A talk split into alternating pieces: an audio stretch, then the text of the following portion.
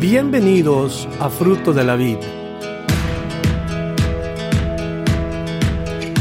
Nuestro deseo es presentarle la palabra de Dios de una manera sistemática, con el fin de que usted aprenda, conozca y crezca en su relación personal con Dios.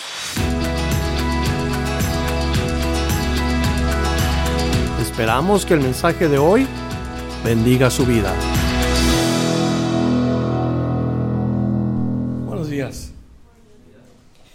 Vamos a comenzar esta mañana. Saludos en el nombre del Señor y si por favor me acompañen vamos a abrir nuestra Biblia en el libro de los Hechos. Hoy vamos a ver de los versículos 14 al 41 en esta mañana.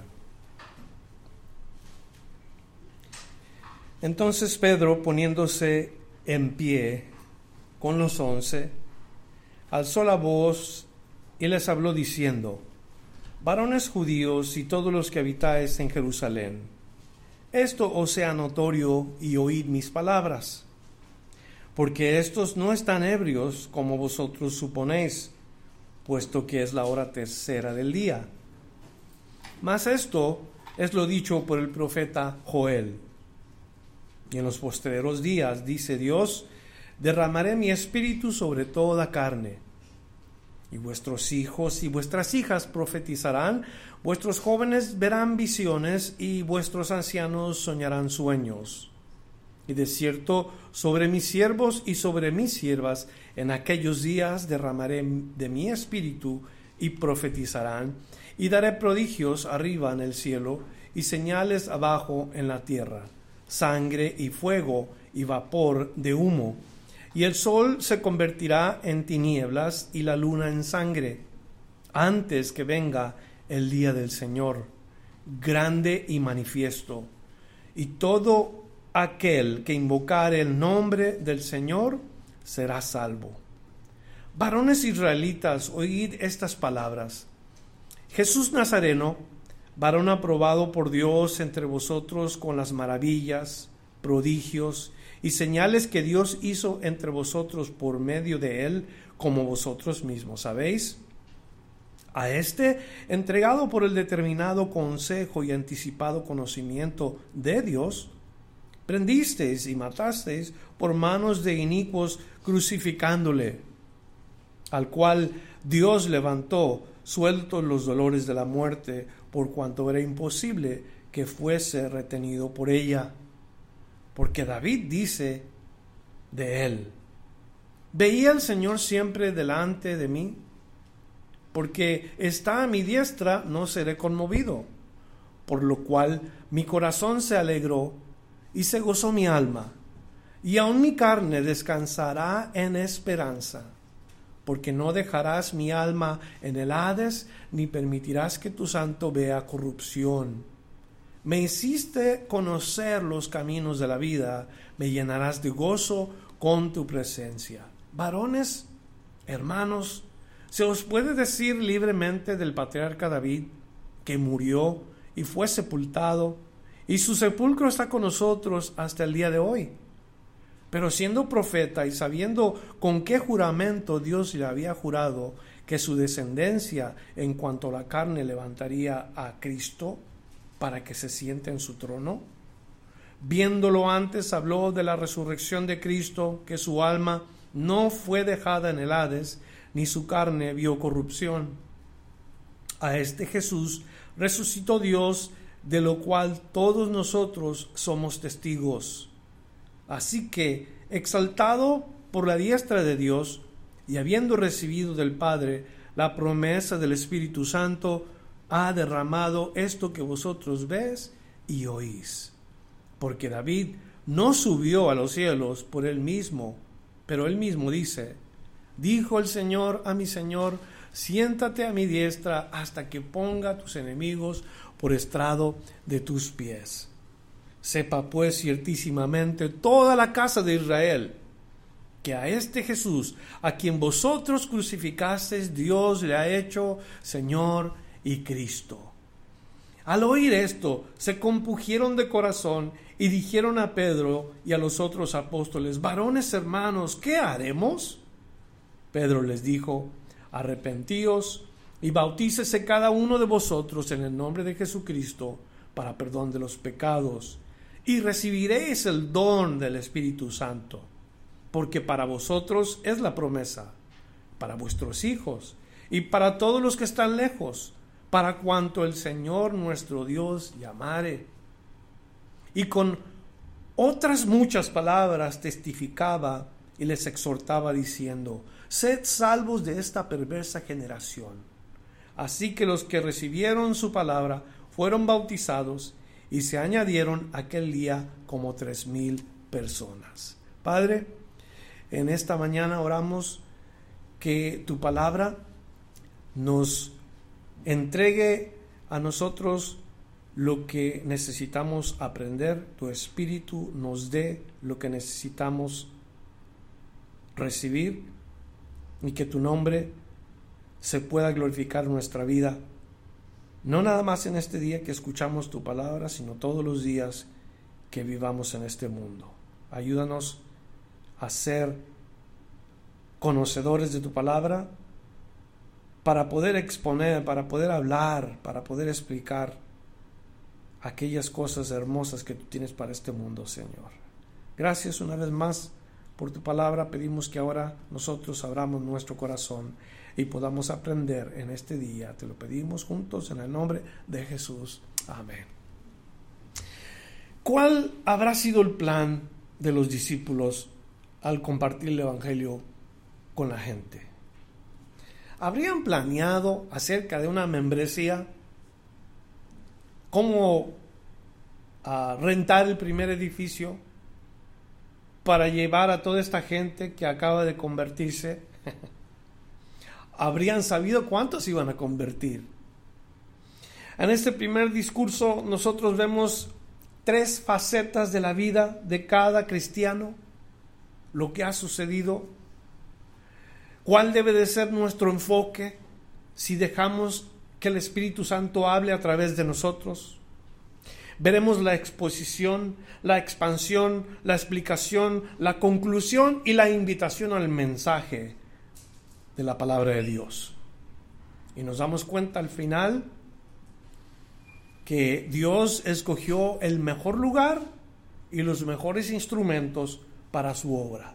Leímos nosotros que Pedro se pone de pie juntamente con los once y alza su voz y le habla a la gente que está enfrente de él.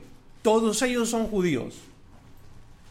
Y todos los que están particularmente en esa fiesta de Pentecostés, escucharon a aquellos hombres, aquellas personas hablar, cada uno de ellos en su propia lengua, las maravillas de Dios. Eso fue lo que leímos en, hace un par de domingos acerca de, lo que los discípulos pudieron hacer llenos del Espíritu Santo. Pedro está hablando por el Espíritu Santo cuando está dando este discurso evangelístico. Leemos que Pedro y los once se ponen de pie. Claramente nos dice la palabra de Dios que cuando uno habla por medio del Espíritu Santo hay un propósito. No es para que se reconozca a la persona que habla, es para que se reconozca de aquel de quien se habla. Y Pedro cuando comienza a hablar, habla de glorificar al Hijo de Dios. Como cristianos nosotros, ese es nuestro trabajo, ese es nuestro llamado, glorificar el nombre del Hijo de Dios. Cuando Jesús le habló a sus discípulos estando con ellos, Él les dijo en el Evangelio de Juan, en el capítulo 16 y el versículo 14, le dice allí a los discípulos, Él me glorificará, hablando del Espíritu, Él me glorificará porque tomará de lo mío y os lo hará saber. Por favor recuerden este punto bien importante. Cuando te dejes usar por el Espíritu de Dios, recuerda que el que debe de llevar la gloria es el Hijo de Dios. En este mensaje nosotros nos damos cuenta que el mensaje es cristocéntrico habla varias veces la palabra de Dios en los versículos que leímos acerca de quién es el que importa en el mensaje. ¿De quién debemos de hablar? los que abrimos nuestra boca para hablar la palabra de Dios. Mira lo que sucede en estos versículos, en esos primeros versículos que leímos, Pedro les dice, oíd mis palabras. Oíd mis palabras. Eso es lo que dijo a la gente. Yo personalmente estoy convencido que Pedro no sabía lo que iba a decir. Estoy convencido que no entendía lo que Dios quería hacer. Pedro no tuvo tiempo para prepararse como ahora los pastores se preparan y estudian una porción de la escritura y miran los versículos claves, ven palabras claves o ven una aplicación importante. Pedro no tuvo chance para hacer nada de eso. No hizo un bosquejo, no preparó el punto A, punto B, subpuntos 1, subpunto 2, nada de eso. Aunque lo que va a decir aquí es un bosquejo en sí que la palabra de Dios nos da. Pero no tuvo tiempo para hacer su discurso. Dejó que el Espíritu hablara por medio de él. Yo creo que él no sabía que su corazón estaba siendo usado por Dios. ¿Cómo habló Pedro entonces? Nos damos cuenta nosotros nuevamente porque la palabra de Dios les dice a los discípulos cómo iban a hablar. En Mateo capítulo 10 y el versículo 20 Jesús mismo les dijo esto, Mateo 10, verso 20, porque no sois vosotros los que habláis, sino el Espíritu de, de vuestro Padre que habla en vosotros. ¿Se dieron cuenta lo que Jesús dijo en este versículo? No sois vosotros los que habláis, sino el Espíritu de vuestro Padre que habla en nosotros. Pedro es sin duda el instrumento que Dios usó para una cosa. En esta mañana nosotros nos damos cuenta que la palabra de Dios cuando se expone, corrige.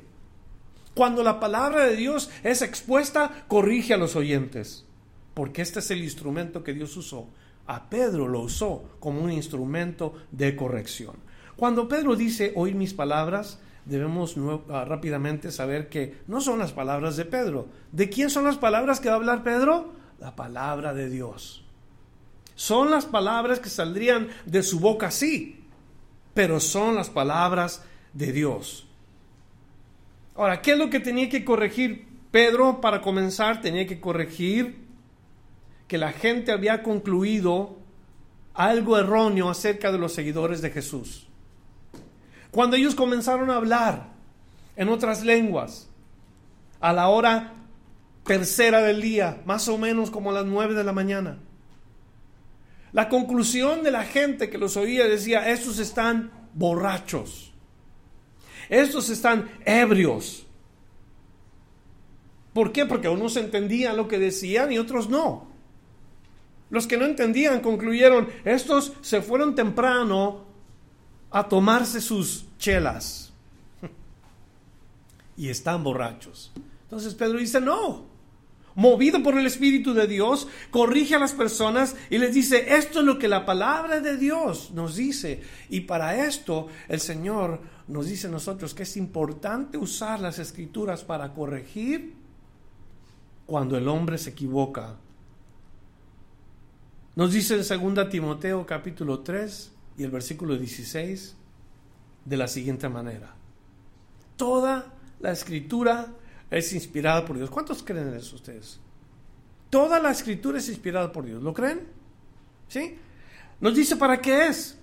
Toda escritura es inspirada por Dios y útil para enseñar, para redarguir, para corregir y para instruir en justicia. O sea, la manera correcta. Para eso es que la escritura nos bendice a nosotros para corregirnos, para enseñarnos, para instruirnos. Y más cuando no sabemos. Ahora, ¿qué es lo que habla Pedro? Pedro va a exponer la palabra de Dios. No va a exponer un pensamiento personal o una opinión. Él va a exponer la palabra de Dios. Entonces, la primera parte que vemos es la, exposición de la palabra. Mas esto es lo dicho por el profeta Joel. O sea, Pedro comienza a exponer la palabra de Dios. La abre. De la palabra de Dios de las Escrituras, Él extrae un profeta, el profeta Joel, uno de los profetas menores en las Sagradas Escrituras, bien conocido por el pueblo judío. Y recordemos que los profetas hablan por Dios en el Antiguo Testamento. Entonces no era algo que ellos iban a oír, iban a decir, ¿y este quién es? No, conocían quién era el profeta Joel. La primera exposición de la palabra comienza a explicar exactamente lo que está tomando lugar en esos días en el libro de los Hechos. ¿De qué versículo a qué versículo abre este profeta? Del versículo 17 al versículo 21 del capítulo 2 de Hecho. Ahora, ¿qué está hablando? Está hablando de Joel capítulo 2, versos 28 al 32. Exactamente lo mismo. Así dice, en los postreros días, dice Dios, derramaré de mi espíritu sobre toda carne. Ya lo leímos. Ya hemos leído estos versículos. Y vuestros hijos, vuestras hijas profetizarán. Vuestros jóvenes verán visiones. Vuestros ancianos soñarán sueños. Y de cierto sobre mis siervos y sobre mis siervas, en aquellos días derramaré mi espíritu. Dios es el que dice esto. Y dice, y profetizarán, quiere decir, hablarán por Dios. ¿Recuerdan lo que dijeron cuando estaban hablando en los idiomas de cada uno de, de donde venían? Y dijeron, ¿qué estaban oyendo? Las maravillas de Dios. Estaban hablando las cosas de Dios. Pero luego dice el versículo 19, y daré prodigios arriba en el cielo y señales abajo de la tierra. Sangre y fuego y vapor de humo, y el sol se convertirá en tinieblas y la luna en sangre antes que venga el día del Señor grande manifiesto, y todo aquel que invocar el, nombre del Señor será salvo. Note cómo, cómo Dios Espíritu Santo usa a Pedro y cómo está poniendo la exposición de la palabra a los oídos de la gente.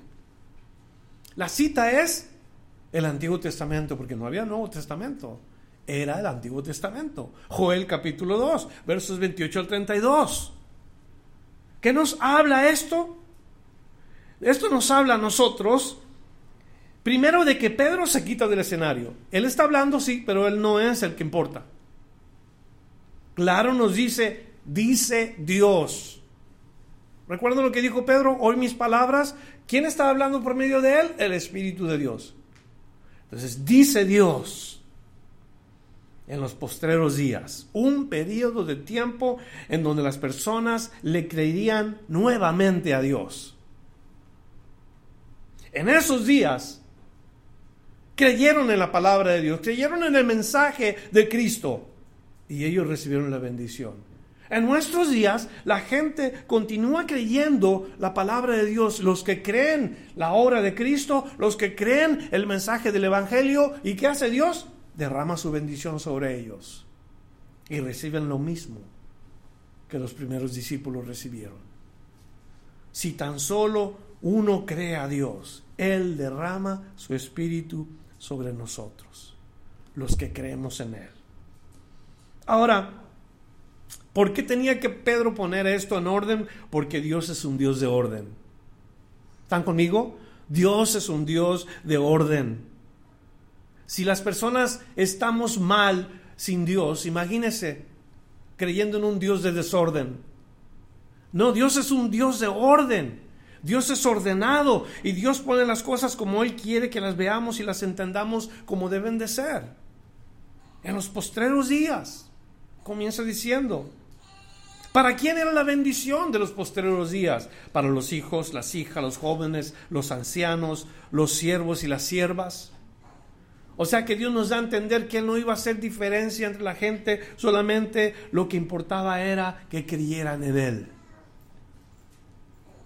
¿Y, para qué más se hace o, vemos que es un Dios de orden para que nos demos cuenta que Dios quiere cumplir sus propósitos? Y Él hace prodigios y hace señales, todo en su orden, todo en la manera como Dios lo había manifestado. Y luego dice, Después de todo ese trabajo viene el día del Señor grande y manifiesto. No necesariamente que es un día particular el día del Señor, sino el comienzo de un periodo de tiempo. Para mí, en lo que yo creo marca el comienzo o el inicio del establecimiento del reino del Mesías, el día del Señor. Cuando Él viene, Él tiene que destruir a sus enemigos para establecer un reino que el mundo nunca ha conocido. Y le llama grande y manifiesto. Cuando Cristo demuestra a este mundo que verdaderamente Él es el Mesías. ¿Cuántos dan gloria a Dios porque Él es el Mesías? Eh? Al, final del pensamiento se nos dice a nosotros que en ese tiempo parece ser que algunos no van a tener salvación, pero nos dice la Escritura, habrá esperanza. Todo aquel que invocar el nombre del Señor será salvo. ¿Qué nos pide Dios para que seamos salvos? Invocar el nombre del Señor. Dios nunca nos pide que trabajemos religiosamente para alcanzar la salvación. Nunca la palabra de Dios nos dice que paguemos dinero para podernos salvar o que con el dinero se compra la salvación. Una sola cosa Dios pide, que creamos en Él, que invoquemos su nombre y recibiremos la salvación. Ahora bien, la palabra de Dios nos afirma que el hombre puede ser salvo, sí o no. ¿Mm? ¿Afirma la palabra de Dios que uno puede ser salvo, sí o no? La religión no puede afirmar estas cosas, pero Dios sí. Vamos a Romanos capítulo 10, versículo 9, en donde Pablo, el apóstol, escribe lo siguiente. Romanos 10, versículo 9. Que si confesares con tu boca que Jesús es el Señor y creyeres en tu corazón que Dios lo levantó de los muertos, serás salvo. ¿Qué vieron ustedes en esto que escribió el apóstol Pablo? Lo primero es que hay que confesar, usar aquel instrumento que Dios nos dio para, para hablar, usar aquello que Dios nos dio, la habilidad de poder comunicar algo, confesar con nuestra boca que Él es el Señor. Y luego creer en nuestro corazón, porque hay dos cosas. Hay gente que recibe la palabra de Dios intelectualmente y ahí se quedó. Nunca bajan la palabra del intelecto al corazón, que viene siendo lo más importante que un hombre o una mujer pueden hacer. Pero hay algo bien importante aquí. En estos versículos nosotros leemos que Pablo habla de la resurrección de Jesucristo. ¿Por qué habla de la resurrección de Jesucristo? Otra vez, el versículo 13 de Romanos capítulo 10 nos dice, porque todo aquel que invocar el nombre del Señor será salvo. Entonces el pensamiento está completo. Hay que confesar, hay que creer que Dios lo levantó de los muertos y una persona alcanza la salvación. Aquí va a explicar Pedro. Primero vimos la exposición de la palabra. Segundo, vamos a ver la explicación de la palabra de Dios. Versos 22 del libro de los Hechos hasta el versículo 24. Y leemos así, varones israelitas, oír estas palabras. El centro del mensaje de Pedro dice, Jesús Nazareno. Digo para que no haya confusión, porque así se le conoció a Jesús. Jesús Nazareno. Es como cuando hablamos de María. Está María, la mamá de Jesús, está María, la mamá de Cleofas, estaba María Magdalena. Casi siempre se distinguen los nombres de alguna manera, y aquí se nos dice a nosotros claramente Jesús Nazareno. Está explicando eh, Pedro lo que acaba de hablar. Jesús Nazareno, varón aprobado por Dios entre vosotros con las maravillas, prodigios y señales que Dios hizo entre vosotros por medio de él, como vosotros mismos sabéis. En otras palabras, ustedes saben lo que estoy diciendo. Mi explicación la entienden porque saben de quién estoy hablando. Verso 23 enfáticamente dice, a este a este, entregado por el determinado consejo y anticipado conocimiento de Dios, prendiste y matasteis por manos de inicuos crucificándole. O sea, la explicación de cómo terminó Jesús Nazareno en la cruz. Y luego dice lo que sigue y que ahora les acabo de compartir acerca de la crucifixión. Dice, al cual Dios levantó suelto los dolores de la muerte. Dios levantó suelto los dolores de la muerte, por cuanto era imposible que fuese retenido por ella. Oigan, eso está muy, pero muy interesante como Pedro explica lo que está compartiendo la gente. De los profetas que Pedro usó para exponer la palabra de Dios, ahora se pasa a los salmos. La exposición de la palabra, ahora comprobando lo que acaba de decir, usa el Salmo 16, usa algunas escrituras para explicar particularmente acerca de la resurrección de Jesucristo. Y, Pedro estaba exponiendo y explicando ya lo que estaba hablando, movido por el Espíritu de Dios. La resurrección fue el punto no más fuerte que Pedro podía explicar, pero el más importante que debía de exponer y de, y de compartir. ¿Por qué? Porque esa era la base de su fe. ¿Tú eres cristiano? tú crees en Cristo, la base más fuerte tuya como cristiano no es solamente la crucifixión. Si tú no acompañas la crucifixión con la resurrección, tu fe no está completa o tu predicación no es completa. Pedro sabía esto, que tenía que compartir la resurrección de Cristo, porque si no, entonces su fe era vana, estaba hueca, no tenía base, no tenía fundamento. Pablo apoya en 1 Corintios 15, 14 esta creencia de todos los cristianos. Y si Cristo no resucitó, vana es nuestra predicación, vana es también vuestra fe. Como expositores del mensaje del Evangelio, sí, abrimos las escrituras, pero ¿quién es el centro de nuestra predicación? Debe de ser Cristo crucificado y resucitado. Y eso es lo que Pedro está haciendo. Humanamente hablando, Pedro no había tenido ninguna preparación académica. En el sentido espiritual, no había ido al colegio bíblico. No había estado en el seminario. Él nunca tuvo una carrera, un estudio en donde se le pudiera reconocer como un rabino. ¿Cómo es que estaba ahora él trayendo escritura tras escritura, exponiendo y explicando? única y solamente por el poder del Espíritu Santo. Cuando Jesús les dijo, me seréis testigos, Jesús sabía lo que decía. El Espíritu iba a abrir su boca de cada uno de los discípulos cada vez que Él los quisiera usar. Y ya lo tenemos. La única preparación que Pedro tuvo, tres años de estudio constante con el Maestro. Tres años para graduar como un expositor de la palabra de Dios. ¿Qué le parece a usted eso? Y estas son las cosas que él aprendió. Número uno, conoció personalmente a Jesús. Eso cuenta por muchos años de instrucción bíblica. Conoció personalmente a Jesús. Número dos, fue testigo de las maravillas, de los prodigios, de los milagros y las señales que Jesús hizo entre ellos. Nadie le podía contar. Nadie estuvo ahí para explicarle. Él vio todas estas cosas. Número tres, es testigo de la crucifixión de Jesús. Él sabía que Jesús fue a la cruz.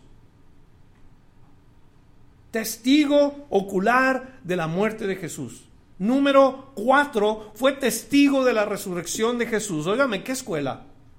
Conocer a Cristo personalmente, ver todos sus milagros, sus obras, sus maravillas, ver la crucifixión y luego ser testigo de la resurrección. Con esas cuatro cosas sería suficiente, pero no fue todo. Pedro también fue testigo de el descenso del Espíritu Santo y ahora está dejándose, ah, dejándose llevar o dejando que el Espíritu hable por medio de él. La verdad es que yo creo que, movido por el Espíritu, no habría ninguna escuela que le hiciera frente al apóstol Pedro. Por eso muchos que se preocupan por estudiar y prepararse y, aprender aquí y acá no está mal, pero dependen de los estudios, no dependen del Espíritu Santo. Pedro, movido por el Espíritu, comparte la palabra de Dios con un conocimiento que solamente le podía dar el Señor. Pedro se expande en la palabra de Dios, como nos vamos a expandir hoy, hasta las 3 de la tarde, si aguantan. Se expande la palabra de Dios. Es un mensaje en donde pone un punto. Él no sabe lo que está haciendo porque la verdad así es. Uno se prepara, pero a veces Dios te cambia las cosas porque Dios quiere hablar. Pedro se expande en su mensaje. Y miren lo que hace ahora Pedro. Verso 25, porque David dice de él, veía al Señor siempre delante de mí. ¿De quién habló ahí? David. ¿Quién es David? El primer rey de Israel. ¿En dónde dice David esto? Y él está ahora exponiendo o expandiéndose hacia los salmos porque está a mi derecha no seré conmovido, por lo cual mi corazón se alegró y se gozó mi lengua, y aún mi carne descansará en esperanza, porque no dejarás mi alma en el Hades, ni permitirás que tu santo vea corrupción, me hiciste conocer los caminos de la vida, me llenarás de gozo con tu presencia. Salmo 16 de los versículos 9 al 11. ¿Cómo supo él que estuvo ahí eso? ¿Qué fue? Y sacó su Biblia y buscó a ver eh, en el bosquejo o buscó en el comentario a ver dónde salía todo esto. Como ahora nosotros los pastores buscamos una palabrita y encontramos todas las escrituras. Somos flojos, óigame. Digo, por mí. Pero ahora dependemos de la computadora, dependemos del comentario, dependemos del diccionario, dependemos de, de aquí, de allá. ¿Y, ¿Y qué pasó? Cuando dejamos nosotros lo más importante, debemos de dejar que el Espíritu de Dios nos hable. Pero ahí está Pedro, expositor, explicador, ahora está expandiéndose en el mensaje. ¿Qué, qué lección para los que enseñamos la palabra de Dios? Escuche cómo Dios le ha dado para compartir la palabra. Pedro se nos dice en Hechos 4, versículo 13, se nos describe a Pedro como un hombre que no tenía letra y que era del vulgo, o sea, de lo, de lo más bajo, sin preparación. Ahí en Hechos 4:13 se reconoce a Pedro como alguien que no tuvo preparación. Pero ¿qué está haciendo? Está exponiendo uno tras otro las escrituras y nos vamos a dar cuenta mientras vamos porque se nos acaba el tiempo. Ahí les acabo de dar yo lo que utiliza él, el Salmo 16, que hablan de Jesús hablan de su resurrección, los salmos hablan, esto es asombroso, ¿no le parece? Que Pedro, movido por el Espíritu, de esa manera habla. Continúa su expansión de la palabra y los versículos 29 hasta, hasta, el versículo 33 así dice, varones hermanos, se os puede decir libremente del patriarca David que murió y fue sepultado y su sepulcro está con nosotros hasta el día de hoy. Pero siendo profeta y sabiendo con qué juramento Dios le había jurado que su descendencia en cuanto a la carne levantaría al Cristo para que se sentase en su trono, viéndolo antes habló de la resurrección de Cristo. Fíjese el, enfoque de Pedro. Expone la palabra en, donde la palabra de Dios pone a Cristo en el centro. Continúa Pedro hablando de Cristo, el centro del mensaje. Cristo céntrico y no se mueve de ahí. Y una, otra, tres, cuatro, cinco, no sé cuántas veces va a hablar exactamente del, centro, de lo importante de su mensaje, quien era Cristo, quien sigue siendo Cristo. Pero óigame, oiga, las, grandes iglesias que tienen predicadores muy conocidos de, de nombre y toda la cosa, hablan de un evangelio de prosperidad, hablan de un evangelio en donde te sientes cómodo, en donde no estás siendo acusado ni por tu conciencia, ni por el pastor, ni por el Espíritu Santo. Única y solamente se busca comodidad en algunas iglesias. Y Cristo y el Espíritu Santo y Dios Padre se quedaron afuera. Y la iglesia terminó solamente para entretener a las personas. Y por montones la gente busca estos lugares. ¿Qué importa que seamos 20, 25, 30? ¿Qué importa que seamos los, los mínimos? Cuando estemos buscando la palabra de Dios, eso es lo que Dios desea para esas 30 personas. Buscar la guianza del Espíritu de Dios. Y aquí Pedro exponiendo, eso es lo que está diciendo, nuestra búsqueda, nuestro centro, nuestro comentario, nuestra vida debe de ser Cristo que su alma, nos dice el versículo 31, viéndolo antes habló de la resurrección de Cristo, que su alma no fue dejada en el Hades, ni su carne vio corrupción. A este Jesús resucitó Dios, de lo cual todos nosotros somos testigos. ¿Se fija? Él se usa para proclamar esto. Él habla de la resurrección y dice, yo sé acerca de la resurrección. Yo vi la tumba vacía. Yo vi los lienzos puestos acomodados en ese lugar donde fue puesto el cuerpo de Cristo. Yo sé que Cristo resucitó. Verso 36, así que exaltado por la diestra de Dios y habiendo recibido del Padre la promesa del Espíritu Santo, ha derramado esto que vosotros ves y oís. Lo que ves y oís. ¿Qué oían? Oían un montón de gente que nunca habían conocido ni habían estudiado los lenguajes hablando en su propio idioma, escuchando lo que el Espíritu de Dios les daba para que hablaran, hablando de las maravillas de Dios. Hombres que amaron a Jesús, que creyeron en su, en su mensaje, que dejaron todo para seguirlo. Ahora Dios los está usando como instrumentos de su gracia.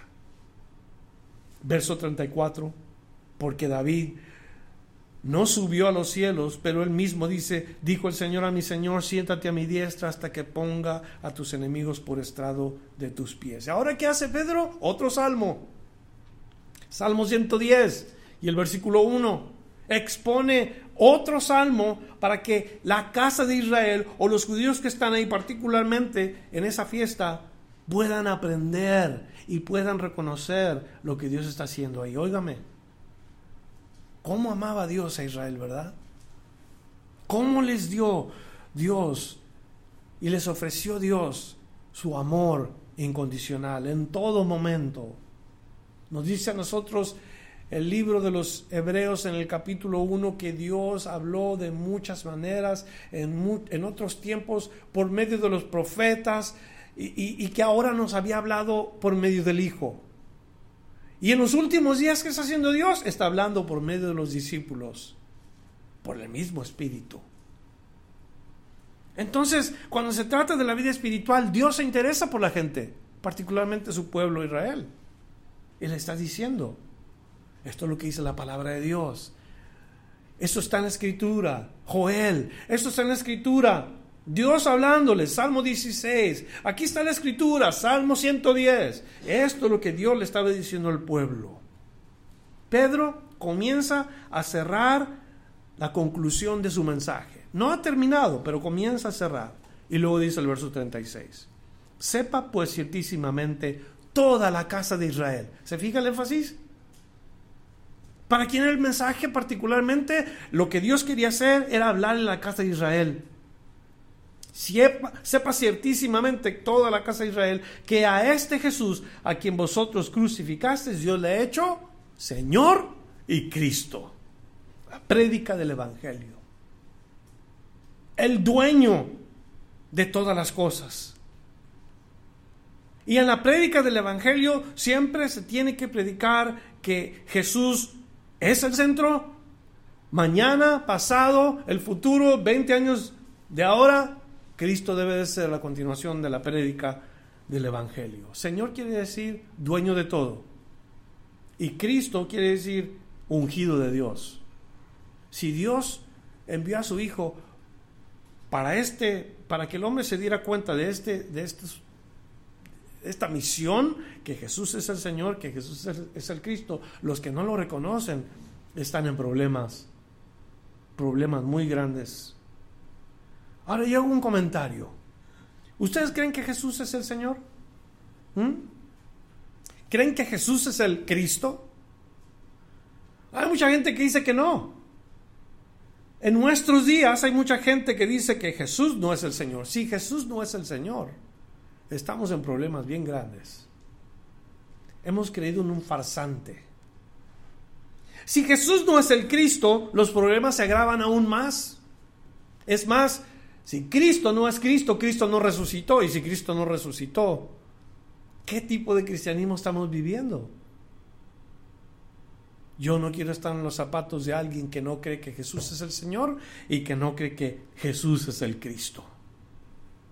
Un lugar que no debe uno de escoger. Verso 37 Cerrando dice, y al oír esto se compugieron de corazón y dijeron a Pedro y a los otros apóstoles, varones hermanos, ¿qué haremos? Oigan esto, la respuesta al mensaje, a la exposición de la palabra, lo que explicó Pedro, lo que se expandió, todo esto llegó hasta el punto cuando, cuando los, la gente lo escucharon que tuvieron que preguntar qué hacer. Al oír que Jesús es Señor y Cristo, cuando se proclama esta verdad, el corazón del hombre o responde positivamente o responde negativamente. No hay otra. No hay otra. El Cristo es proclamado y el hombre o recibe o rechaza. Y esa es la cosa. Cuando ya se expuso la verdad, el hombre ya es responsable. Aquellos bienaventurados que reciben y creen la palabra de Dios, Dios los toma en cuenta. Y aquellos que rechazan y tiran el mensaje de la palabra de Dios, ya sabemos el resultado. Están los que son sensibles a la voz del Espíritu, pero también están aquellos que no quieren saber nada de Dios. La conclusión del mensaje trae a la persona a una de dos. Ah, están borrachos. O, ¿qué haremos? Y una vez que el hombre tiene la convicción en su corazón, Dios envía a sus siervos para explicarle lo que continúa. Ahora, Pedro concluye con la invitación a creer el mensaje de los versículos 38 hasta el versículo 41. Dice, Pedro les dijo, arrepentíos y bautícese cada uno de vosotros en el nombre de Jesucristo para perdón de los pecados. Y recibiréis el don del Espíritu Santo.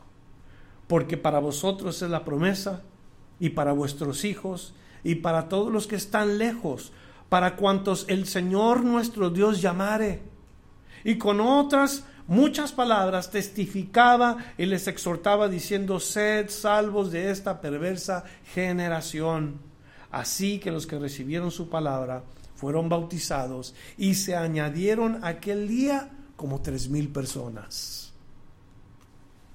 Las tres facetas de la vida de cada creyente que cree en la palabra de Dios. Escríbala si gusta, porque usted puede compartir esto con alguien en alguna ocasión, pero las tres facetas que vienen siendo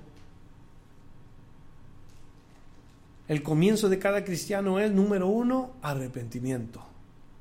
¿Qué significa arrepentimiento?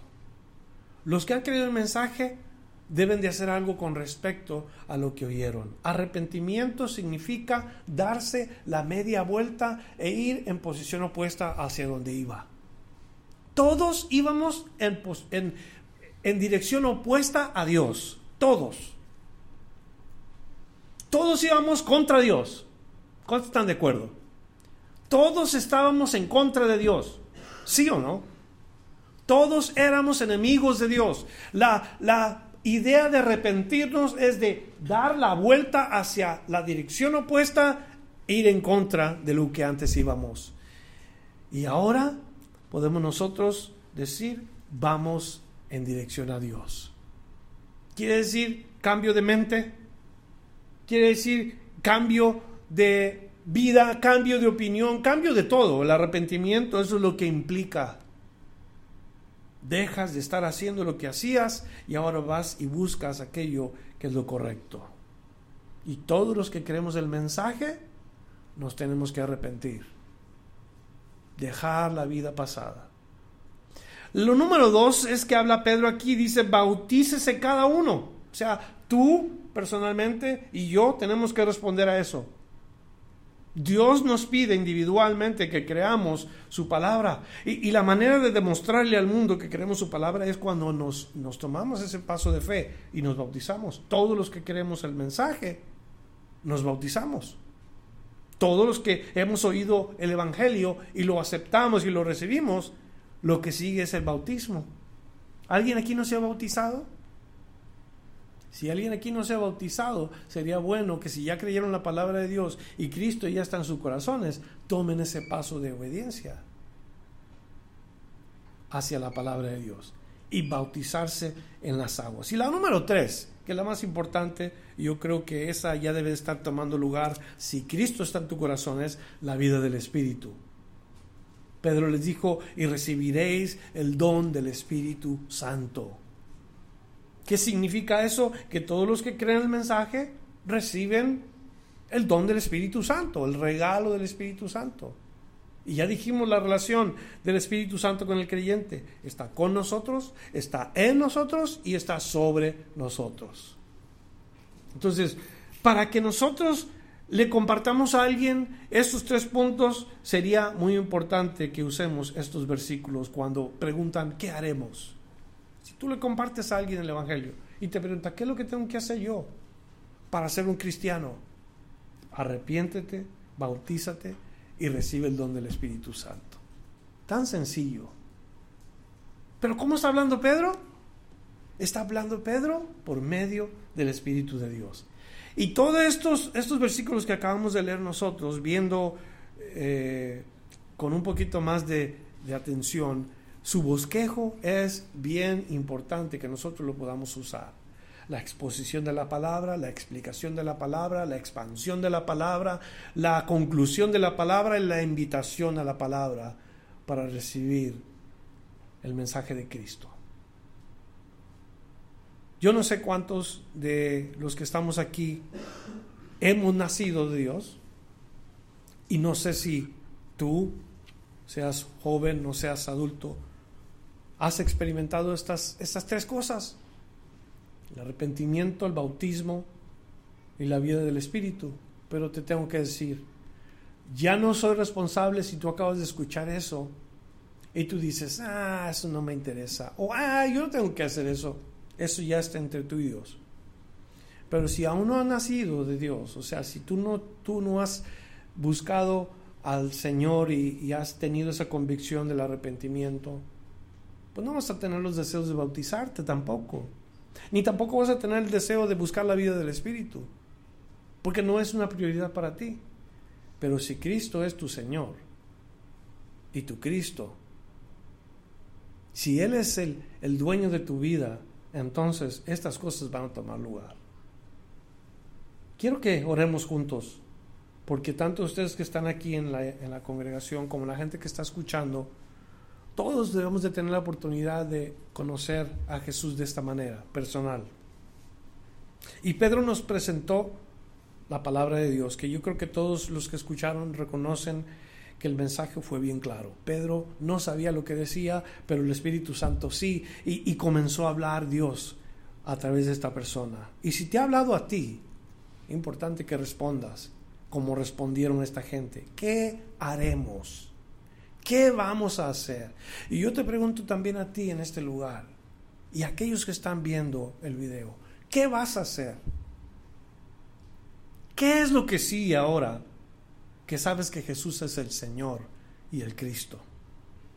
Quiero orar para que nuestro Padre Celestial trabaje en tu corazón y tú puedas entender la importancia de abrir tu corazón a Cristo y que Él pueda venir y pueda habitar en ti.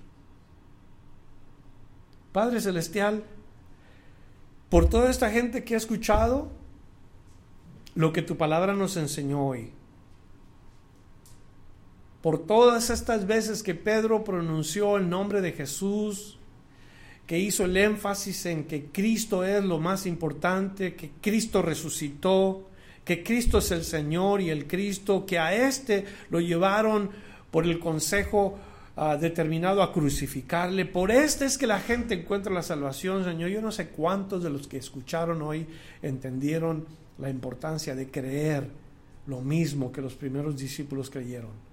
Pero yo te ruego que tu Espíritu Santo, tú, mi Dios, trabajes en toda esta gente y les puedas hablar tan claro que cuando ellos escuchen la invitación a recibir el mensaje, puedan responder de esta manera que hemos aprendido hoy. Gracias por escuchar la enseñanza de hoy. Visítenos en frutodelavid.com para escuchar más mensajes, para obtener las notas del estudio y para comunicarse con nosotros. Que Dios le bendiga abundantemente.